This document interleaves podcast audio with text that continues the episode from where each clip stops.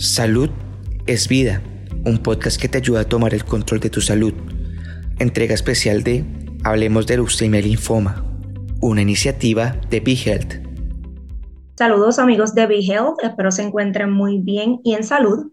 Hoy se conmemora el Día Mundial de Concienciación sobre la leucemia mieloide aguda y con nosotros se encuentra el hematólogo oncólogo Cristian Rodríguez, quien nos estará explicando un poco más sobre esta enfermedad. Gracias por estar con nosotros, doctor. Saludos, gracias a ustedes por la invitación.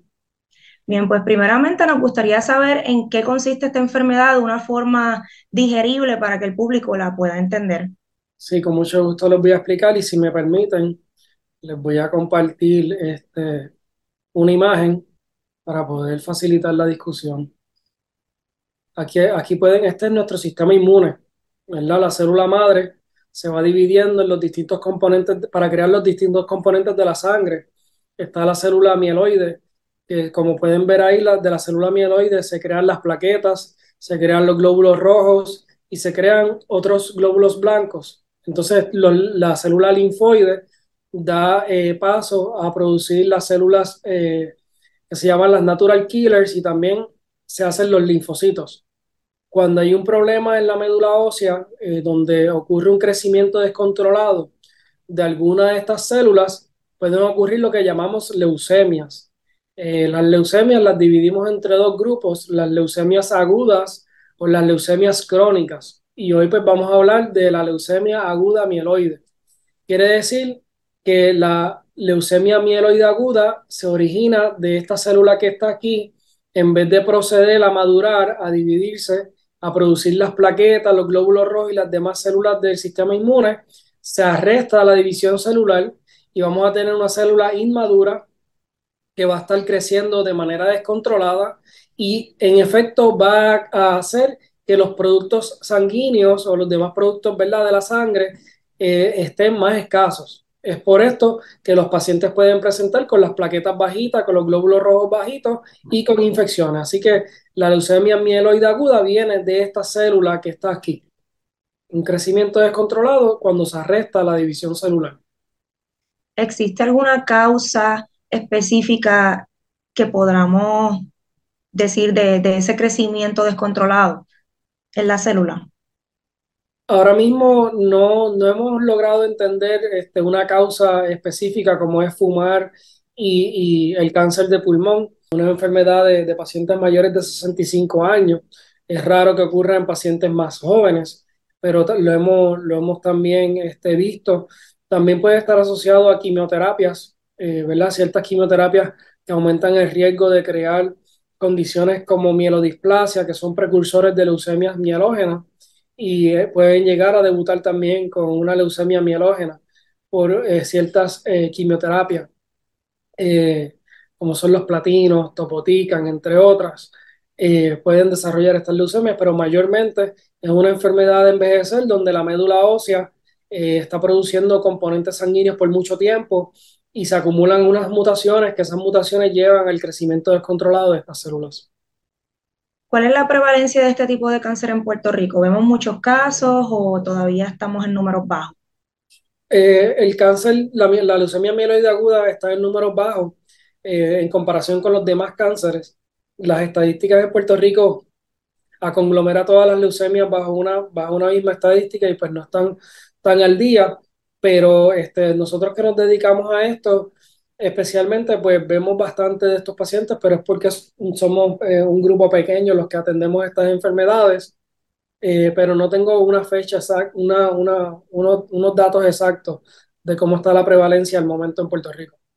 Que entonces es un tipo de cáncer, digámoslo así, raro. No, no hay muchos casos en Puerto Rico. En comparación con los demás cánceres, como es el cáncer de mama, el cáncer de colon, el cáncer de próstata, sí representa menos del 10%. ¿Cuáles serían los síntomas de la condición? Pues los síntomas de la condición pueden ser variados. Este, hay, hay pacientes que pueden presentar con los glóbulos blancos elevados y esos pacientes que presentan con los glóbulos blancos elevados pueden presentar con falta de aire, eh, pueden presentar con infecciones, pueden presentar con sangrado.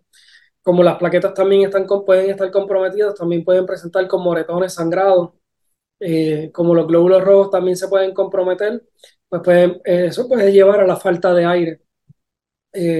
también hay pacientes que pueden presentar con todos los conteos bajitos y, también pueden presentar con sintomatología por infecciones o por sangrado o falta de aire porque no se están produciendo bien los productos de la sangre.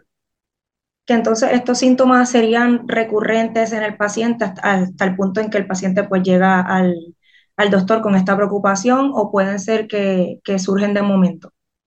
Pueden ser síntomas no específicos que van evolucionando con el tiempo. Va a depender eh, de, de la progresión de la enfermedad. Aquellos pacientes que presentan con los glóbulos blancos elevados usualmente están más enfermos que los pacientes que presentan con los conteos bajos. Los, los pacientes que presentan con los conteos bajos se van sintiendo con el tiempo mal hasta que de momento llegan al médico porque tienen algunos moretones o están sangrando y, eso hace que pueda ser un poco más indolente. Los que presentan con los glóbulos blancos altos pues tienden a presentar con, con más enfermos, llegan al hospital porque se sienten bien mal. ¿Cómo se obtiene este diagnóstico una vez el paciente llega con estos síntomas al doctor o al hospital? Cuando estos pacientes presentan con una anomalía en los glóbulos blancos, en los distintos conteos de la sangre, en la hemoglobina, en las plaquetas, pues uno tiende a ver eh, las células que circulan en la sangre. Eso es lo que se llama un extendido de la periferia. Y uno puede detectar estas células inmaduras eh, en, la, circulación del paciente las células inmaduras no deberían estar circulando en el torrente sanguíneo de los pacientes. Eso nos puede dar un indicio de que, de que puede haber una leucemia. El diagnóstico estándar, debemos hacer una biopsia de médula ósea para detectar cuánta, eh, cuántas de estas células anormales están en la médula ósea. Y esto nos, también nos ayuda a detectar qué mutaciones son las que caracterizan la enfermedad. Porque eh, aquellos pacientes que tienen más de un 10% de estas células anormales con ciertos cambios genéticos ya podemos diagnosticarlo con leucemia. ¿Cuáles serían los tratamientos disponibles que están actualmente en la isla para tratar la condición una vez se recibe el diagnóstico? Hay múltiples tratamientos. Los tratamientos hoy día son un tanto personalizados que van a depender de la edad del paciente, cuán este, fuerte esté para recibir un tratamiento más agresivo o uno menos agresivo. Va a depender de las mutaciones que encontremos eh, en la enfermedad. Eh, hay tratamientos que son quimioterapia, hay tratamientos que implican quimioterapia con otros. ¿Te gustó el contenido? Recuerda que puedes seguirnos en tus redes sociales favoritas. Búscanos como BeHealthPR y no te pierdas nuestras actualizaciones.